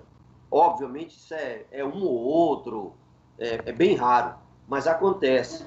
Uh, e no caso de, tanto do professor de teatro, como do, do, do, do professor que lida com alguma atividade esportiva, e que tem essa sensibilidade para lidar com isso, ele tem que ter a clareza suficiente, o entendimento suficiente para explicar para esses dois tipos de pais a importância do, da, da, dele se implicar numa vida coletiva, numa vida social. Parece que tivemos um probleminha. Chegou a ouvir, Daniel? Ouvi, ouvi o que você falou sobre hum, a questão da da, da, da exclusão dentro das instituições. Isso, tive... foi sobre a, sobre, a, inclusão ou exclusão dentro das instituições, só para resumir. Ah, e, e a, é importante só falar aqui, a, a, a, Raquel Gouveia diz que trabalha com dança e expressão corporal para jovens e adultos autistas, como, como eu te falei sobre a importância da arte, né? Uh, já que você citou o teatro, e eu citei, o, não sei se você chegou a, a, a pegar, eu citando o esporte, né, citando um, um, um, caso, um fato, né, onde meu, meu, meu filho pratica e tal, é, e sobre a medicalização, como que os pais utilizam muitas vezes a medicalização não como uma forma de lidar corretamente com, com os autistas, mas como uma forma de, de esconder um pouco o autismo do filho, da filha, né, do adolescente, enfim. É, a, a, vamos começar por essa última parte. Há alguns problemas com a medicalização nesse sentido. Às vezes a medicalização é usada, digamos, para poder contribuir com, com a diminuição de dor, de sofrimento da criança, e às vezes é, é utilizada é, como modo de anestesiar a criança para que ela, digamos, de algum modo não quebre com o, o, o que poderíamos dizer do equilíbrio familiar. Isso se produz muitas vezes porque, é, é, de acordo com, a, com as formas que aquilo que se chama de autismo é, é, aparece, produz um desgaste muito grande dentro da família também. Não? Eu conheço, eu diria, uma, pelo menos uma centena de mais que abandonaram absolutamente tudo na sua vida para poder se dedicar ao filho. E, e isso, quando digo abandonaram absolutamente tudo, estou sendo literal. Abandonaram sua carreira, abandonaram a relação com as famílias, abandonaram sua vida erótica para poder se dedicar ao filho. Isso também gera alguns problemas. Essa dedicação extrema acaba colocando o próprio filho, que é protegido, como objeto dentro dessa relação. E a mãe já não consegue mais é, fazer uma diferença entre sua vida, a vida do, do filho, e isso vai causando problemas. Quer dizer, o mal-estar não só está, o sofrimento não só está do lado da criança, do filho já jovem, adolescente, sino que está também do lado da mãe, ou do lado do pai. Né?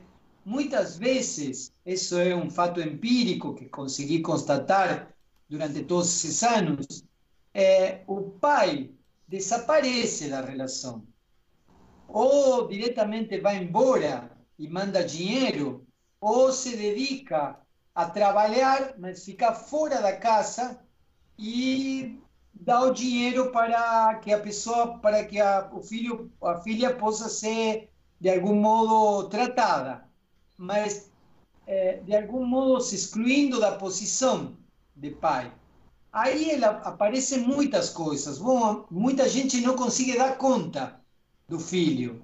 Eu acho que, no fundo, todo pai não consegue dar conta do filho que tem.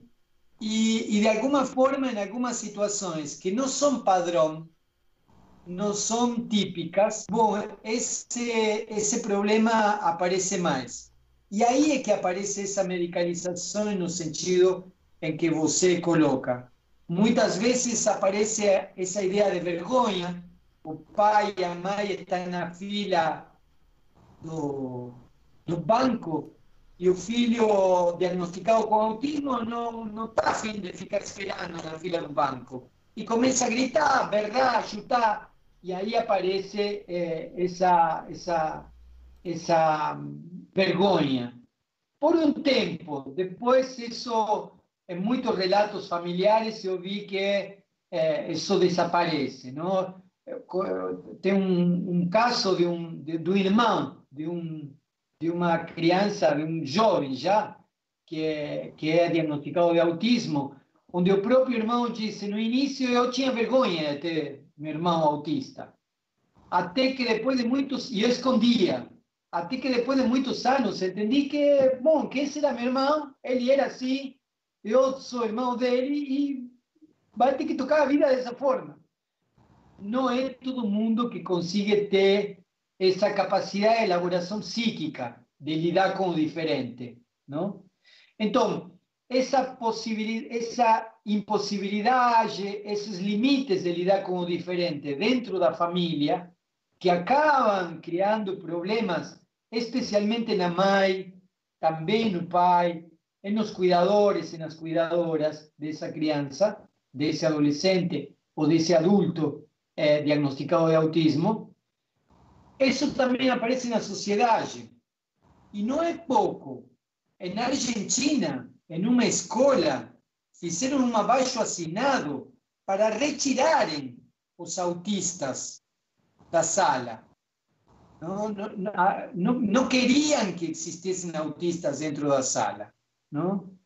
É, eh, e esse não é um dado isolado, Alex.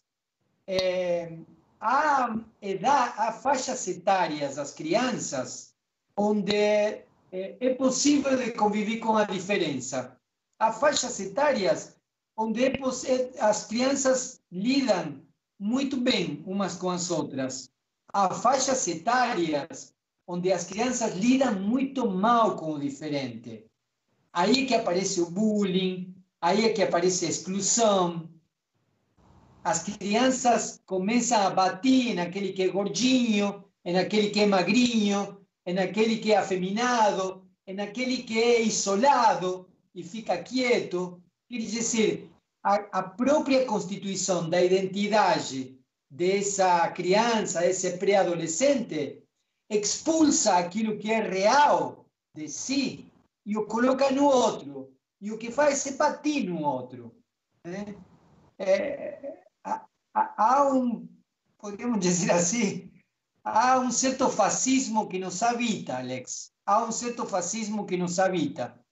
E nos habita na idade adulta, e nos habita também na pré-adolescência, nos habita na adolescência, e essa exclusão vira moeda corrente. É, houve um, toda uma política de inclusão social das pessoas com é, diferentes capacidades, mas o que não houve foi uma sociedade que incluísse essas pessoas. Então, o que aconteceu? É, o paraplégico, o sordo, o autista, era colocado dentro de uma sala. O que acontecia? As outras crianças batiam nele. Então, o que passava? Tinha que colocar um muro ao redor dessa criança. Quer dizer, algum cuidador que fizesse com que essa criança não apanhe, pelo menos. Bom, a, a de vida dessa criança é muito pior ainda. Ou seja, é, não se trata simplesmente de declararmos é, por decreto a inclusão social. É preciso criar as condições materiais. É, só a transmissão que não está muito legal, a imagem, mas a gente já está terminando. Só para não deixar passar aqui a fala da, da Raquel, dizendo que uh, todas as vezes que os pais mudam a medicação, por exemplo, eles, eles perdem muito tempo de trabalho. Né? Ela trabalha com arte, uh, com os autistas, uh, a partir da arte, e que eles retornam bastante apáticos e muitas vezes eles perdem meses de trabalho com esses autistas. É uma questão que ela coloca, né? É, um, não é uma questão, é um problema. Uh, a Simone fala novamente, a Simone Nuremberg, você fala do fascismo e, e, se o fascismo seria alimentado pelo nosso narcisismo, né? Uh, e a Selma, o nome é Selma Cobra, ela diz o seguinte: a exclusão, inclusive nas formações acadêmicas, que irão formar esses que serão os profissionais que vão interagir com essas diferenças. É muito comum nas escolas, por exemplo, mesmo nas escolas que são pensadas, por exemplo, pra, para receberem esses autistas, e muitas, muitas vezes não tem os profissionais com a, com a qualidade, com a capacidade, com a formação, né, com a sensibilidade para receberem, por exemplo, crianças e adolescentes autistas. Né? São questões que as pessoas aqui colocam e que nos incomodam muito. É, o problema da, da medicação é um problema médico que, bom, que está fora da minha alçada, mas o comentário eu posso constatar também na experiência que eu tive em trabalho, que é esse, cada vez que se modifica a medicação, é, se demora em adaptação da medicação e isso demora também o trabalho terapêutico e transdisciplinar que se faz. Por isso que eu insisto em que é, preciso, e hoje muitos outros psicanalistas entendem que é preciso um trabalho, um programa onde o médico, é, o psicanalista, é, o professor de arte, o pedagogo, trabalhem coordenadamente, tenha um que coordine esse trabalho e que dessa forma se permita passar de uma, de uma medicação para outra. Essa é o primeiro, a primeira questão. a segunda, a questão dos profissionais, é, é verdade, nem sempre se, se, se, se formar profissionais. Há, há profissionais muito bons no Brasil. Eu conheço excelentes profissionais que trabalham, mas são muito poucos. Realmente há muito pouco trabalho de formação para esses profissionais. É, e é algo que, pelo menos no atual governo, é, a tendência é piorar. Entonces, eh, no veo perspectiva a mediano y corto, a corto y mediano plazo que eso pueda se resolver de alguna forma. Entonces, eh, eh, el panorama es bastante decepcionante, digamos, bastante infeliz. Mas yo insisto sobre todo eh, en, en, un cambio, en una de estructura. Me parece que enquanto a gente não consiga repensar eh, as relações sociais, é, tudo outro fica como paliativo de, de terapêuticas e clínicas muito particulares, que são muito importantes de levar adiante. Me parece que é preciso levar adiante clínicas particulares, mas também me, me parece que é preciso pensar essas questões em termos de saúde pública.